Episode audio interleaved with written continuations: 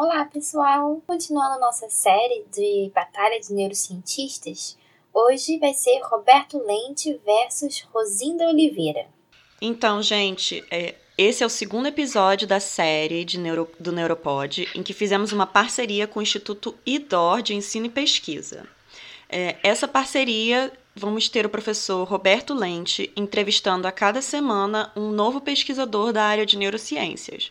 E aí eles vão estar conversando sobre um e debatendo um tema específico e todos nós vamos aproveitar para aprender um pouquinho mais sobre o tema que eles estão debatendo. Exatamente. Então, muito obrigada, Idor, professor Roberto Lente e todos os pesquisadores que deixam a gente gravar eles, inclusive os alunos do curso, né? Vocês vão ver que de vez em quando alguém faz uma pergunta, é porque isso faz parte de um curso de neurociências transnacional. Então, as perguntas são feitas pelos alunos. Então, muito obrigada a todos. A professora Rosinha Rosinda Oliveira. Ela possui graduação em psicologia pela Universidade Federal do Rio de Janeiro, UFRJ. E ela fez doutorado em psicologia experimental na Universidade de Oxford em 1994. É, ela atualmente é professora e pesquisadora da UFRJ, né, na, nessa área de psicologia cognitiva, neuropsicologia e também em testes neuropsicológicos. E o tema da conversa dos dois de hoje é plasticidade. Vocês já ouviram falar em plasticidade? Plasticidade é uma ideia de que o nosso cérebro ele está sempre mudando. As nossas as conexões que uma célula de neurônio faz com a outra, ela pode ser modificada o tempo inteiro pelas nossas experiências, pelas as memórias que a gente tem no passado. O nosso cérebro ele não é estático, ele não é ele não se desenvolve e fica assim para o resto da vida. Porque se fosse assim, a gente não conseguiria é, adquirir novos conhecimentos, aprender uma nova habilidade. Para isso, ele precisa se modificar. E ele modifica as conexões entre uns neurônios e outros, ele fortalece conexões. Então, pode ter fortalecimento né, é, de determinadas vias neurais, diferenciação na, na mielina, como a gente falou no, no episódio passado. Então, isso tudo a gente chama de plasticidade, essas modificações. E na conversa de hoje, né, eles falaram de plasticidade, mas também falando sobre desenvolvimento, sobre educação, sobre os períodos críticos. Vocês sabem o que são períodos críticos? São períodos em que o cérebro ele se torna susceptível a adquirir determinada é, padrão de conexão ou adquirir determinada habilidade. Então, por exemplo, os períodos críticos de aprendizagem das linguagens são entre 0 e 3 anos de idade. É, o período crítico para amadurecimento emocional, ele está muito depois da puberdade, até os 21 anos. Então, são períodos em que o cérebro está mais suscetível a ter esse tipo de desenvolvimento e a formar determinadas vias. Não que seja impossível de você aprender uma nova língua fora desse período crítico ou de você ter um amadurecimento fora do período crítico. Porém, ele será feito de uma forma diferente, porque teu cérebro vai responder diferente a esses estímulos em outros períodos. Então, a gente vai entender um pouquinho melhor sobre isso, sobre como o nosso cérebro é capaz de se adaptar, sobre como a gente vai usar essas informações do, meio, do, do nosso meio para modificar a nossa forma de pensar, de agir e de aprender. Exatamente. E essa conversa está muito interessante, porque eles vão desde a plasticidade, períodos críticos, desenvolvimento, educação, até perguntas mais amplas, como quando a vida começa? Será que a vida começa quando a gente ganha consciência? Será que ela começa no, momento da fecundação? Não sei se vamos ter uma resposta para essa pergunta, mas vale a pena a reflexão. Isso aí, muito interessante o episódio de hoje, gente. Vamos nessa?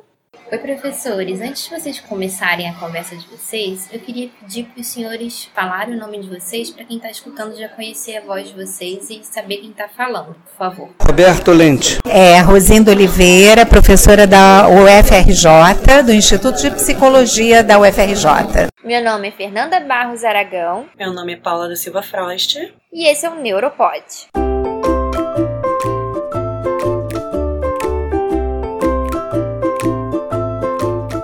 Gente, vamos então começar. Eu queria apresentar para vocês a professora Rosinda de Oliveira. Ela é professora da UFRJ, do Instituto de Psicologia, extrema expertise no desenvolvimento, justamente, trabalha com psicologia do desenvolvimento. né, autora de vários capítulos, artigos, é uma pessoa assim, muito destacada nessa área. Então a, a, gente vai fazer aquele esquema de, de aula, em que ela vai puxar a base para psicologia e eu vou puxar para o lado da, da neurociência. E, então eu começaria provocando a Rosinda sobre aquela, aquele negócio dos períodos críticos. Bom, é, eu queria só antes de, de aceitar a provocação do Roberto, falar que é muito interessante a gente estar aqui com uma plateia tão diversificada, né? Um grupo de alunos tão diversificado e, e, e, nós também tão diversificados, né? Uma psicóloga e um neurocientista, tudo bem, eu sou uma neuropsicóloga, mas o, o pé em neurociência é muito maior do Roberto e a experiência, né? 43. E eu acho que essa conversa mostra como hoje se olha para desenvolvimento. Né? Hoje, antigamente tinha, quem estudou em área de humanas, tinha aquela discussão entre é, nature e nurture, né? O quanto vem da natureza, o quanto é do ambiente, aí tinha uma discussão danada, cada um achando que responderia tudo a partir de uma perspectiva. E hoje, na verdade, se estuda desenvolvimento, é, não só articulando o que vem da biologia com o que vem do ambiente, mas procurando entender como é que isso tudo, essas, essas forças de desenvolvimento vão se articulando ao longo do tempo né, para é, é, é, que a gente vá tendo essas mudanças que a gente observa durante a infância, durante a adolescência, a vida adulta e o envelhecimento. Então, acho que isso é, é uma marca dos tempos atuais. O crítico é concebido como uma janela de oportunidade para intervenções, né? tanto na saúde quanto na é, educação. É um conceito crucial, né? Quem trabalha em psicologia, quem trabalha em educação, tem aí é, em período crítico ou período sensível, como se chama até mais em psicologia, é, é uma janela de, de oportunidade de desenvolvimento. São períodos né, em que você tem maior possibilidade de maturação cerebral e de desenvolvimento daquelas funções, seja porque é um período realmente de maturação cerebral de determinadas áreas que estão por trás daquelas funções, seja porque para chegar naquele momento de desenvolvimento é preciso ter desenvolvido outras coisas antes. Então, a gente não fala num período crítico, né? A gente tem uma série de períodos críticos. Dependente da função considerada. Dependente da função considerada. Por exemplo, a linguagem, que é o mais, até o mais falado e mais conhecido, e, e talvez um, um, um período crítico mais crucial para o desenvolvimento humano, né? Porque linguagem é absolutamente tudo para desenvolvimento cognitivo, para desenvolvimento socioemocional. Né? Então, o período crítico de linguagem é uma janela que está ali por volta de um, dois, três anos de idade, aonde a criança passa de não falar nada a falar tudo, inclusive que não deve, né? Fala frases complexas no final desse período. Então a gente tem ali uma janela curta, né? E que se o desenvolvimento da linguagem não acontecer naquele período de determinada da forma adequada, né, o que a gente observa depois é que ele provavelmente, na maior, grande maioria dos casos, nunca será igual mesmo que você construa próteses, mesmo que faça fono, muita fono, muito trabalho, você sempre vai ter as marcas de que aquele desenvolvimento de linguagem é ativo. Uma, uma coisa interessante para mencionar é o seguinte, é a discussão que tem na de educação sobre a oportunidade de prover as escolas de ensino de é, mais de uma língua, mais de um idioma, né? É, porque você aproveita o período crítico das crianças, a sensibilidade delas de aprendizagem de mais de uma língua, é, e elas podem se tornar proficientes em duas línguas, às vezes três línguas. Em alguns países, por exemplo, há pouca gente sabe que aqui na América do Sul, o Paraguai é o único país que é de fato bilíngue. Aprende-se espanhol e guarani na escola no Paraguai. No Brasil, as línguas indígenas se perderam, nos outros países andinos também se perderam. Diga. No Brasil, a Libras é a língua oficial falada. Não, claro, mas é, é claro que a, a, a Libras é, é língua oficial, em outros países também é. É, mas eu digo assim, é, entre, entre as línguas faladas, é, não dependente só de sinais é, todos, vamos dizer, é, as línguas indígenas perderam. Né?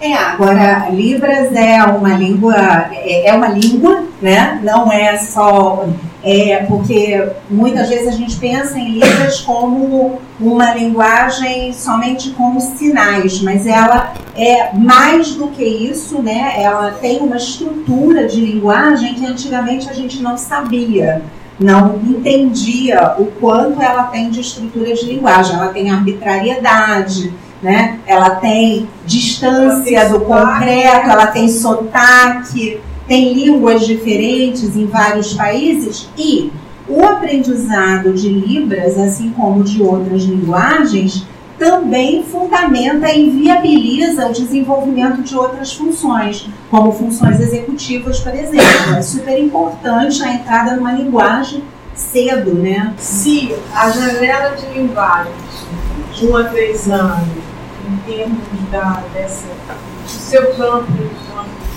do Roberto, do Roberto ela fica mantida em relação à aquisição da Libras e no caso de uma pessoa surda que a família não queira que aprenda Libras e ela começa a aprender a falar, ou tem implante, ou mesmo sem implante, que tem um trabalho enorme nas fontes tal.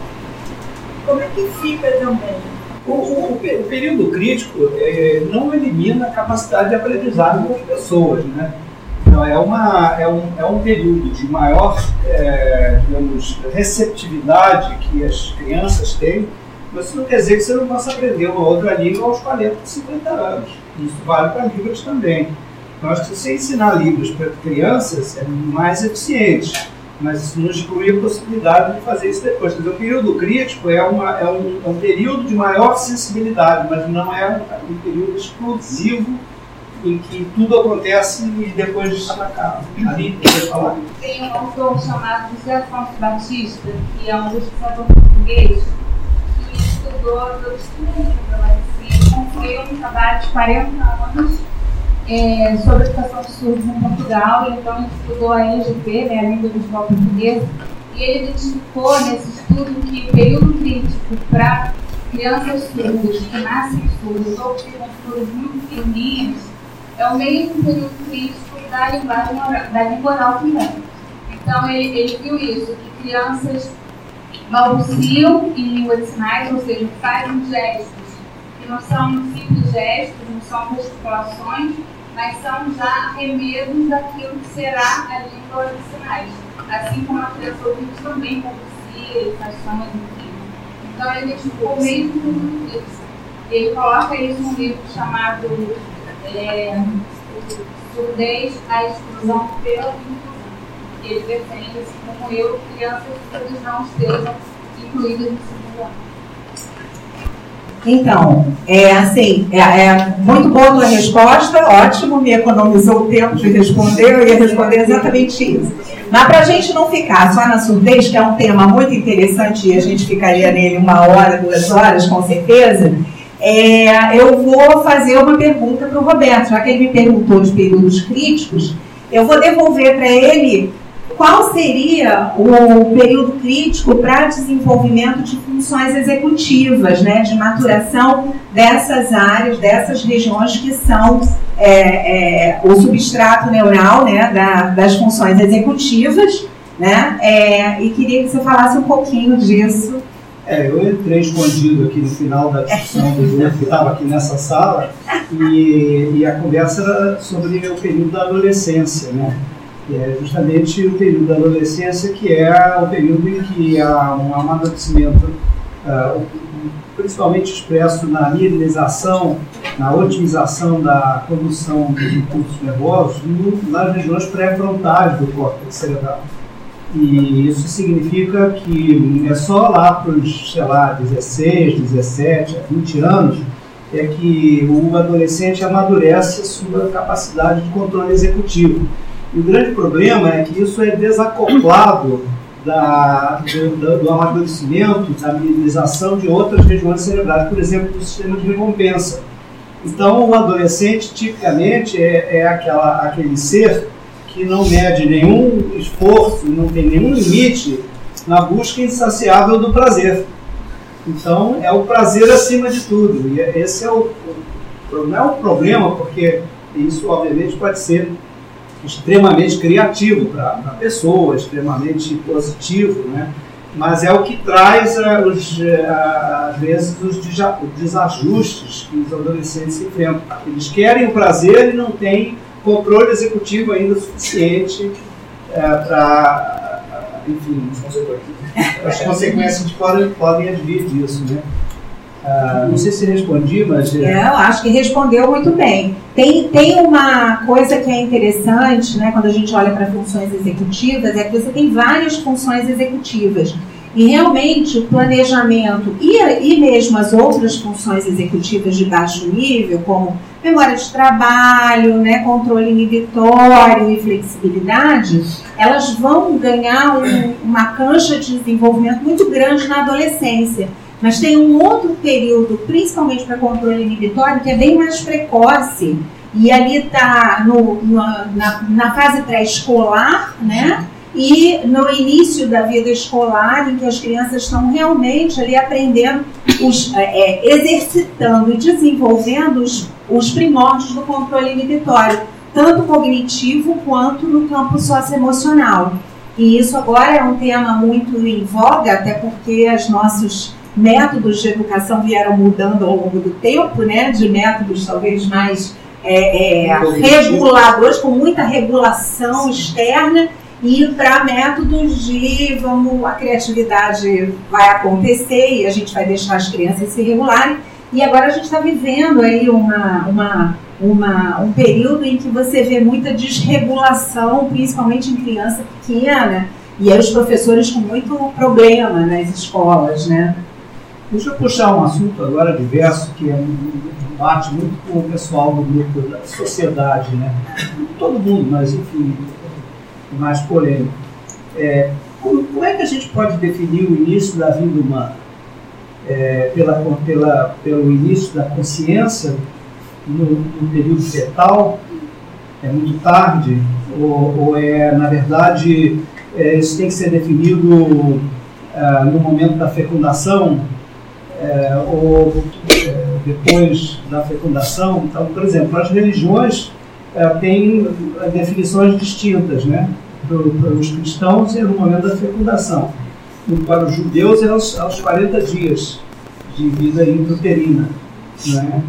É, é, os é, muçulmanos, eu acho que é no, na fecundação também, se não estou enganado, mas são definições arbitrárias, né?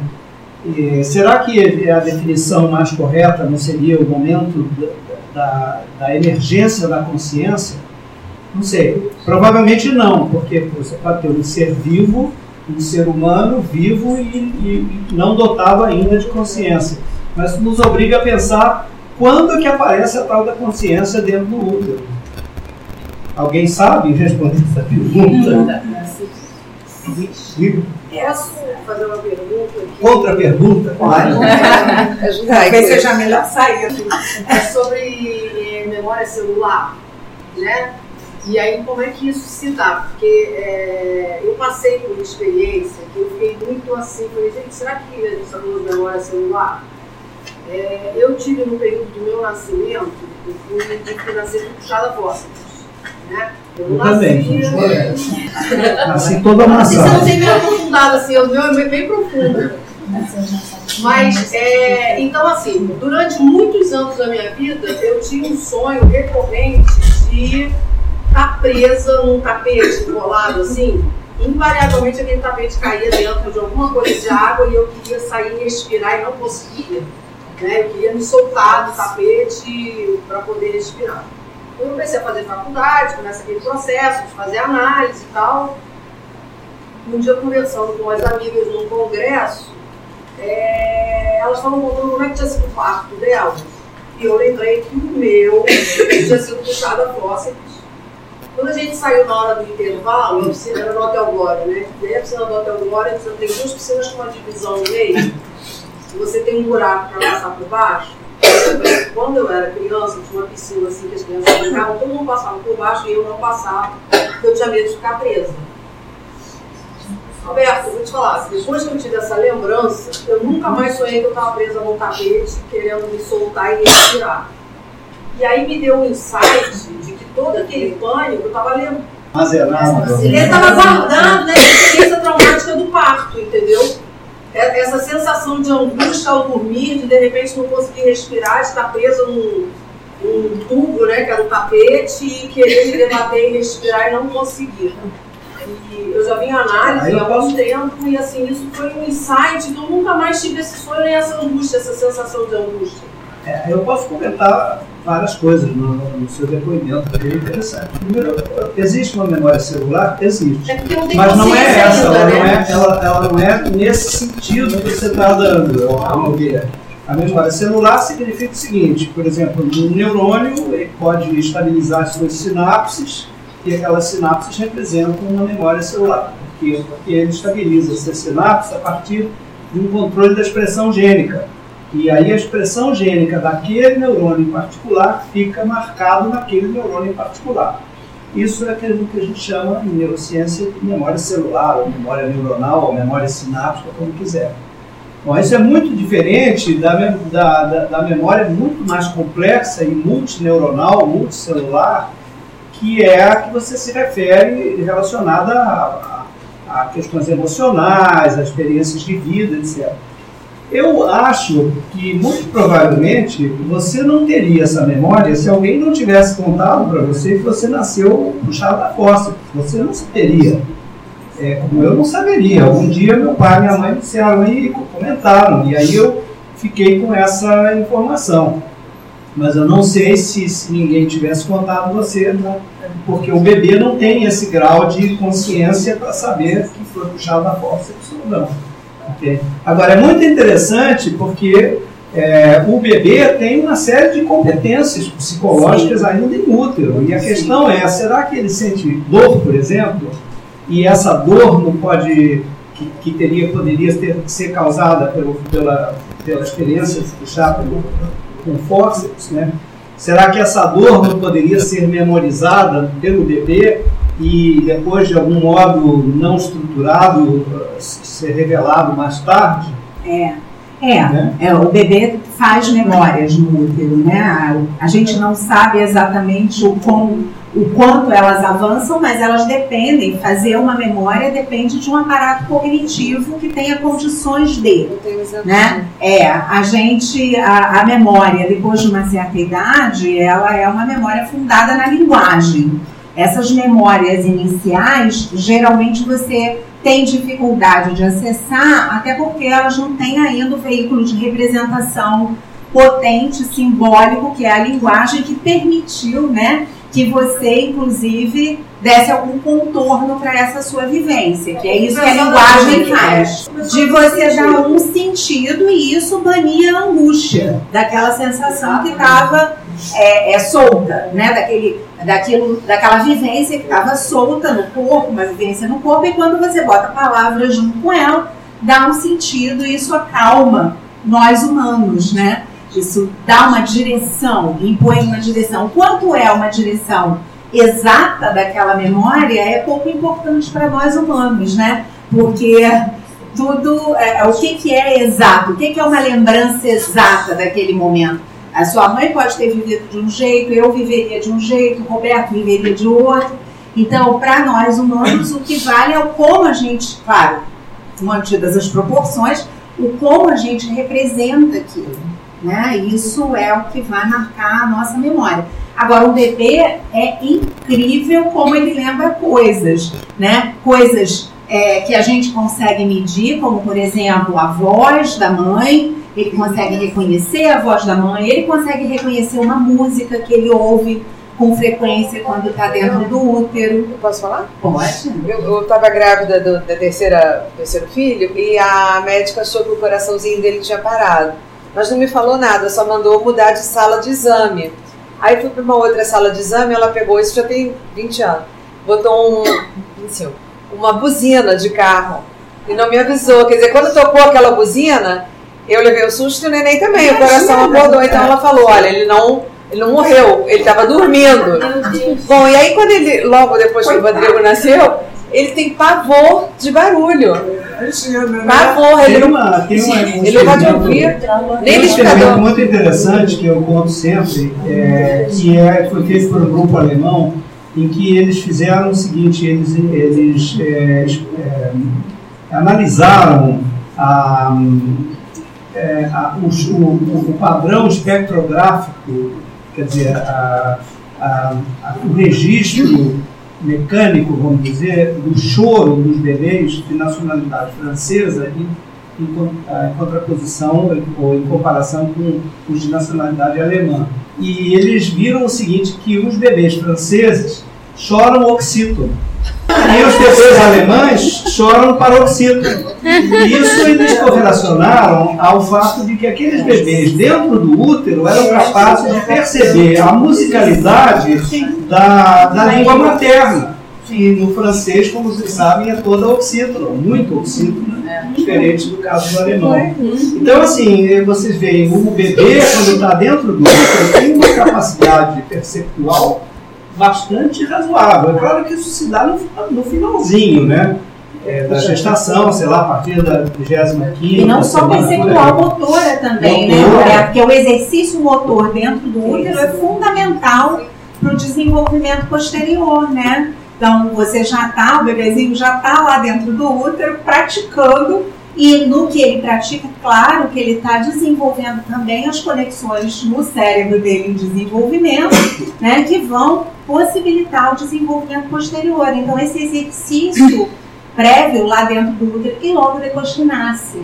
Né, o balbucio, como a colega falou, né, a importância do balbucio como um exercício é, das articulações e da inervação dessas articulações, que vai já afinando para a língua né, que depois esse bebê vai falar. Quer dizer, ele vai ouvindo uma língua, isso já vai definindo determinadas maneiras dessa circuitaria voltada para a linguagem se articular, né? E aí ele começa a balbuciar e o balbucio a partir de uma determinada idade ganha os sons da língua, se define nos sons da língua, ele perde aquele balbucio tão variado do começo e ganha um balbucio que é em português, que é em inglês, e aí ele já se fecha, esse sistema todo de linguagem se fecha em torno da língua a qual você está sendo exposto. Essa questão da memória é bem interessante porque eu tenho gêmeos. E eles não são da mesma placenta, eles são de placentas diferentes.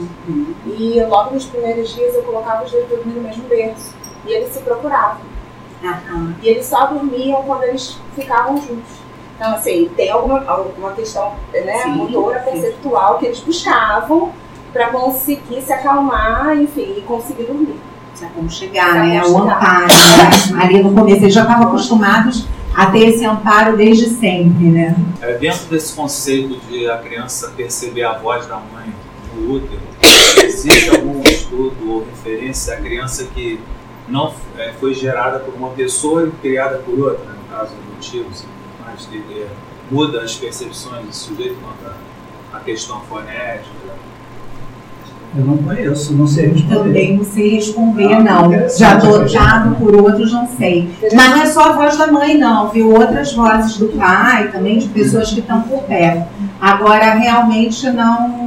A voz, a voz da mãe é muito prevalente porque ela se comunica pelo ar e pelo corpo. tá? Vibra, né? Não é? Então, por exemplo, vocês já certamente já ah, ah, ouviram uma gravação da voz de vocês. É completamente diferente. Né? Parece que, você tá, que não é a sua voz. Por quê? Porque você está. quando você fala, você ouve a sua voz, pelo que ela reflete nas paredes do lugar onde você está e pela transmissão craniana, que vai direto para o sistema auditivo. Então tem uma composição dessas duas, isso faz a sua percepção da sua voz. Quando você ouve a gravação, não tem a parte craniana, a condição eh, transcraniana, vamos chamar assim. E você só ouve a voz transmitida pelo ar. Então, no caso do bebê, ele está ouvindo a voz da mãe com um destaque em relação à voz, às outras vozes externas, porque ele está ouvindo também por uma condução corporal aquelas vibrações sonoras. Então isso dá provavelmente uma, uma, um realce, vamos dizer, à voz da mãe.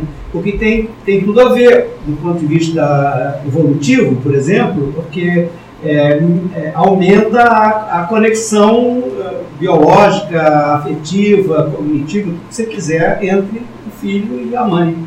Como que isso se reflete no caso de crianças adotadas? Não sei, eu nunca li sobre nunca isso, mas é uma questão também, mas é uma questão interessante porque deve ter estudos, é que eu ignoro, porque obviamente em qualquer processo de adoção, né, sempre tem que se olhar, porque você tem uma mudança do, do, do, ambiente, uma mudança das relações, relações que são fundadoras do sujeito, né? Essas relações iniciais vão constituir o sujeito. A qualidade da relação mãe-bebê, a qualidade do apego, né? Porque um bebê nasce muito desamparado, o bebê humano é um dos que mais nasce mais desamparado entre todos, né? É, e precisa muito desse, dessa recepção inicial e uma recepção que tenha constância, que atenda às suas necessidades, né? que o quiserem por ele. Como então, esse vínculo é fundamental. Materno. Oi? Com aleitamento materno. Aleitamento também, é, é, né? Uma intimidade ali, um momento importantíssimo. É porque no útero também ela pode sensores né, auditivos que nós estamos referindo, se é, confundiria também batimentos cardíacos, é, sistema digestório, respiração, para haver essa discriminação e reconhecimento lá fora. Mas não vai discriminar fonemas. O que o bebê discrimina é uma frequência da prosódia, por exemplo, né, uma, uma música, ele vai discriminar, mas não essas frequências tão finas. No caso, entre aspas, reconhecer de certa maneira. É, ele vai, ele pode reconhecer, não, é mais do que associar, porque ele pode é, é, é, memorizar padrões sonoros, né? Tem estudos mostrando que se você conta uma mesma história repetidamente o bebê, quando ele nasce, depois que ele nasce, né, ele reconhece aquela história no meio de outras, como algo que ele já viu várias vezes. Esses estudos são feitos com aquelas chupetinhas, né, em que você, o bebê suga a chupetinha quando aparece novidade. Né? Então, quando aparece novidade, ele suga mais a chupetinha. E quando ele aparece alguma coisa que ele já conhece, ele não, não responde tanto, né? Porque ele já está habituado com aquilo e aí não aparece a resposta. E aí os bebês, diante dessas histórias que eles ouviram várias vezes, e que aí tem, nananana, tem uma musicalidade própria, assim como uma música também, ele reconhece. Então, mas não vai reconhecer, talvez reconheça e identifique ritmos até os, os sons internos também da mãe, né? Isso eu não sei de estudos, mas deve ter mostrando o ritmo de batimento cardíaco, se é uma mãe mais ansiosa, menos ansiosa, isso vai se revelar nessa esses movimentos, Só completando, esses movimentos que você falou do útero é, é considerado intencional, porque eu tenho uma visão, na onde eu onde eu percebi, é, que eles são reflexos, né? eles não são intencionais, mas não tem não, não são intencionais, são movimentos, mas são fundamentais porque é sobre eles que você vai desenvolver o movimento depois intencionais. Sobre a sua pergunta, Roberto, eu não tenho resposta em relação ao movimento da, da consciência na vida. É, mas eu, eu tenho certeza, para mim, que não pode estar ligado à consciência. Eu acho que é uma, uma percepção assim a consciência, eu entendo que ele está falando em parte de meta, meta-cognição, né, expressão que vocês está falando de intelecto, está falando do desenvolvimento intelectual. Então, eu acho que, como a gente, nós somos um grupo de pessoas muito apegada nosso intelecto, porque a gente ganha dinheiro, tem prestígio, tudo em função do cérebro produz, a gente tem muito dele, então eu acho que a consciência não seria me colocaria em muita desvantagem pessoas consideradas com o cérebro mais lento as suas decisões. Segundo ponto, eu queria saber o que, que a neurociência fala, e agora você é avó, que a neurociência fala dessa emoção que dizem, sem, sem ser o aspecto psicológico agora, mas é, eu sei que é, é sobre essa emoção de ser avó. Porque a gente reconhece as nossas emoções.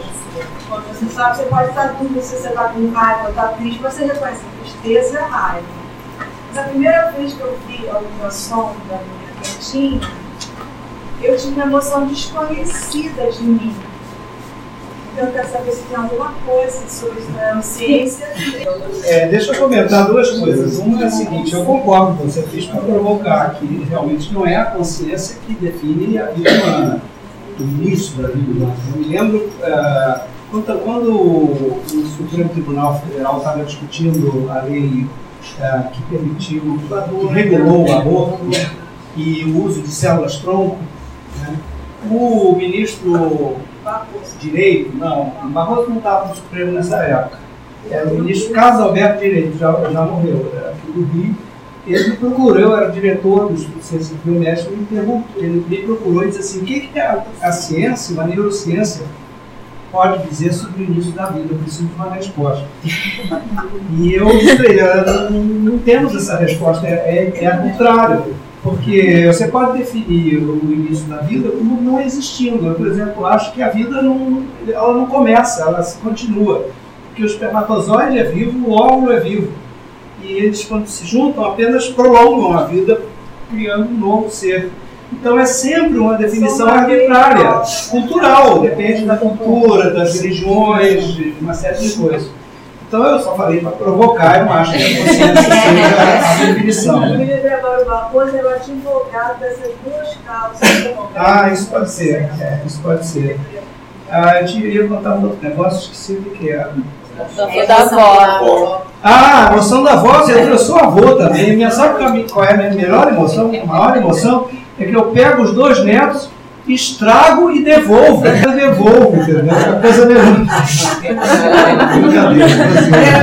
É, é, pra mim, não, ela perguntou das neurociências, né? Ela não queria o lado psicológico. Vai ser bom que eu vou fazer isso também. Mas eu queria saber se tem alguma.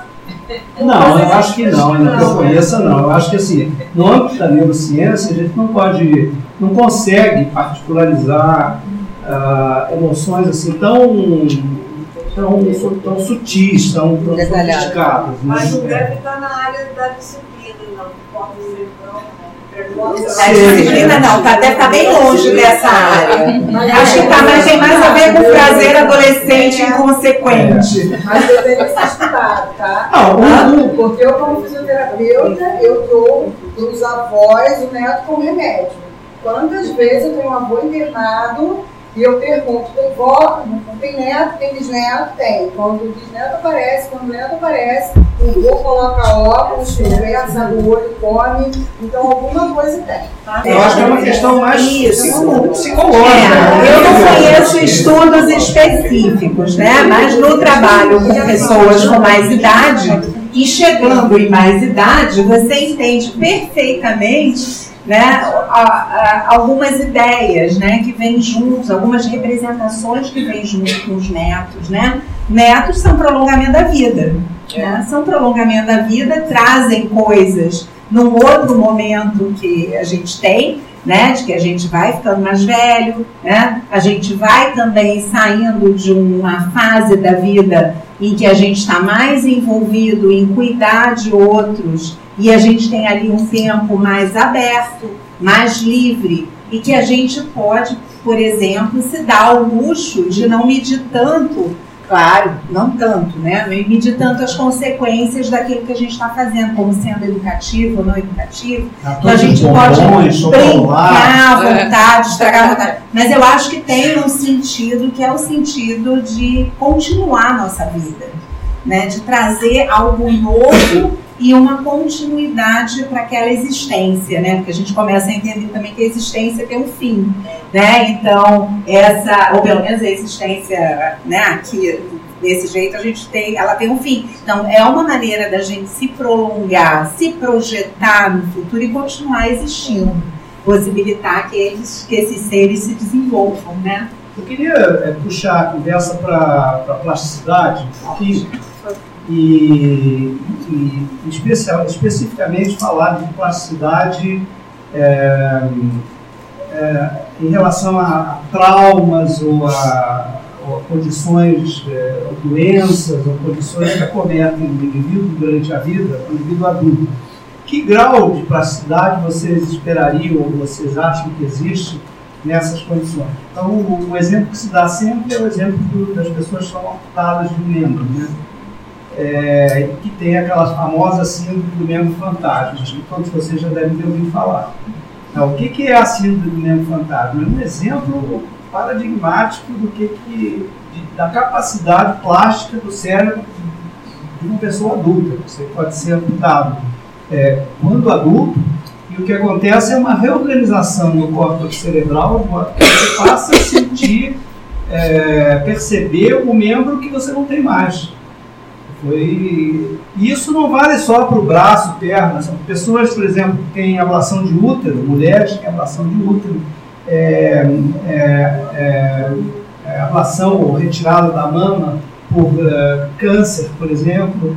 Então, há relatos de percepção do, da parte do corpo que é retirada em adultos, na fase adulta, é, por parte dessas pessoas. E, e aí, aí, o que acontece novamente é o córtex cerebral se reorganiza, é, os mapas cerebrais se reorganizam de modo a fazer com que outras partes é, do corpo sejam capazes de estimular as áreas cerebrais que representavam aquela, aquela parte que foi embora. Porque se você perder um braço, é, os neurônios que, que recebe, recebiam informação daquele braço continuam lá continuam vivos e operantes e tudo. Então, eles são é, reinervados, aí há uma grande discussão sobre os mecanismos, e, e, e aí você tem um corpo aqui, e se você sente um vento no rosto, a, o seu córtex cerebral já vai interpretar como tendo sido originado do, do braço. Então eu estou falando tudo isso só para dizer o seguinte, que a plasticidade não se resume aos períodos críticos ela existe também nos indivíduos adultos e ela é muito fortemente expressa nessas condições extremas de traumatismos. É? Acontece também nos cegos. Por que, que os cegos têm uma habilidade maior tátil? É, não é só porque eles aprenderam, para a gente falar vagamente, é porque o córtex cerebral do cego se reorganiza e as regiões visuais que continuam vivas passam a receber informação tátil.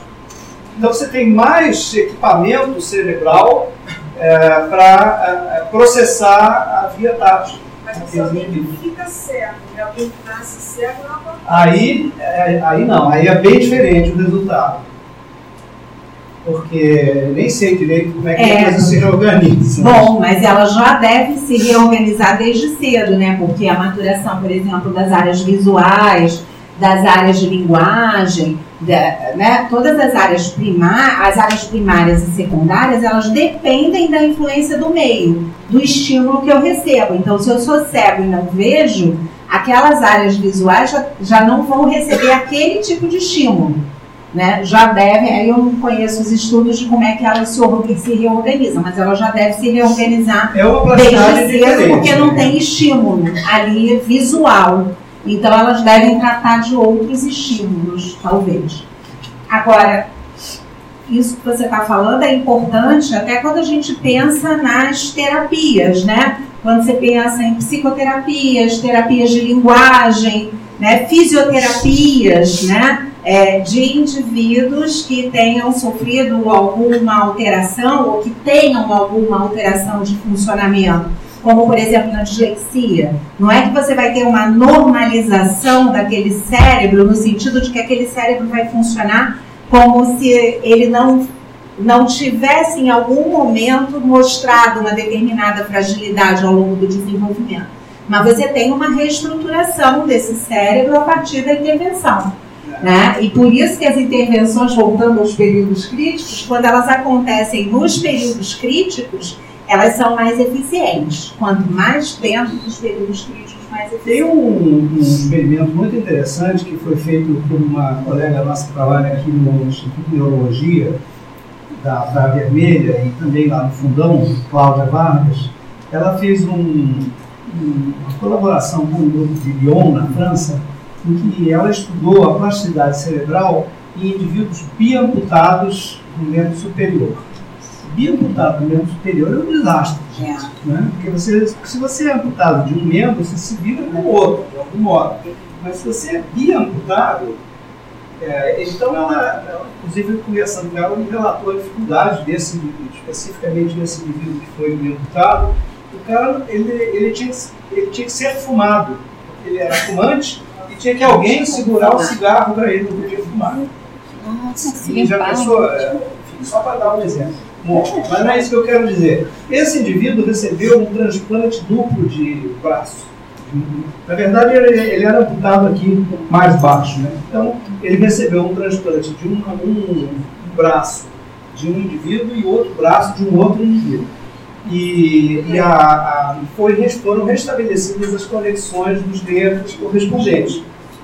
Como existe regeneração na, no sistema nervoso periférico, né, ah, aquelas conexões se restabeleceram com o tempo. Claro que o cara tinha que ficar imunodeprimido o tempo todo, né, para não ter rejeição dos dois novos braços.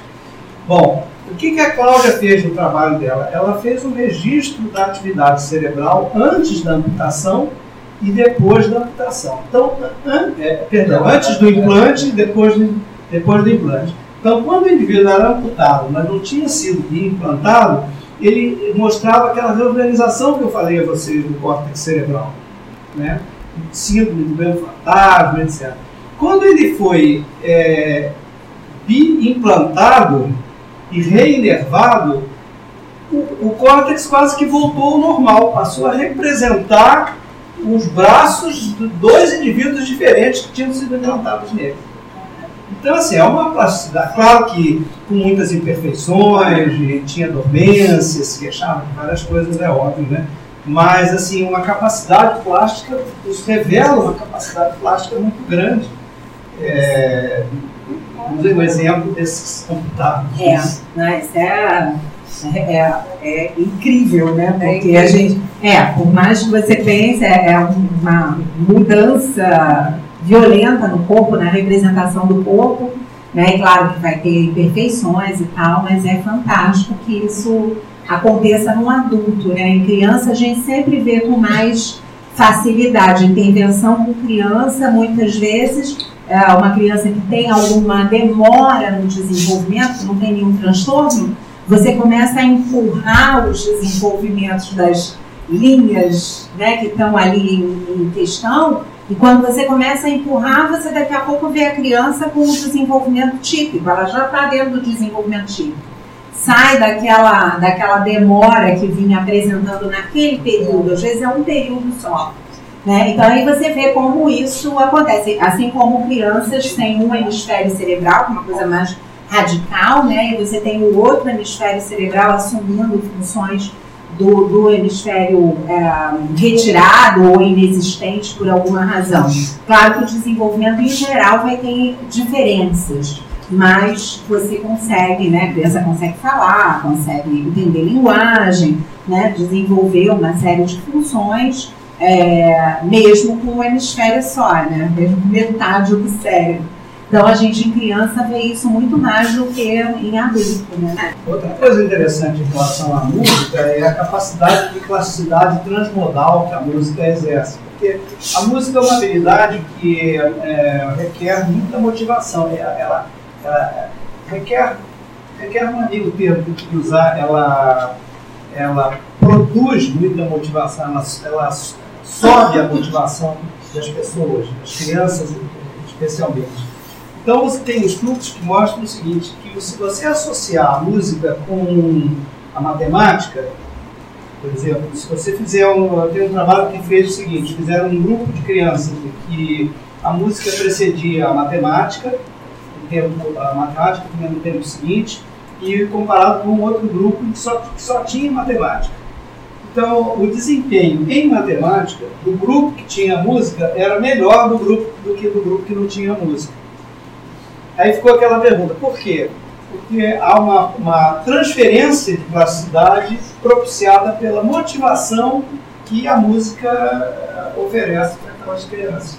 E isso se transferia, a motivação de aprender se transferia para a matemática e o desempenho era melhor. Então, essa é uma das, uma das características das atividades humanas que são muito motivadas, dependem muito da motivação. E que recrutam, produzem, né, motivação.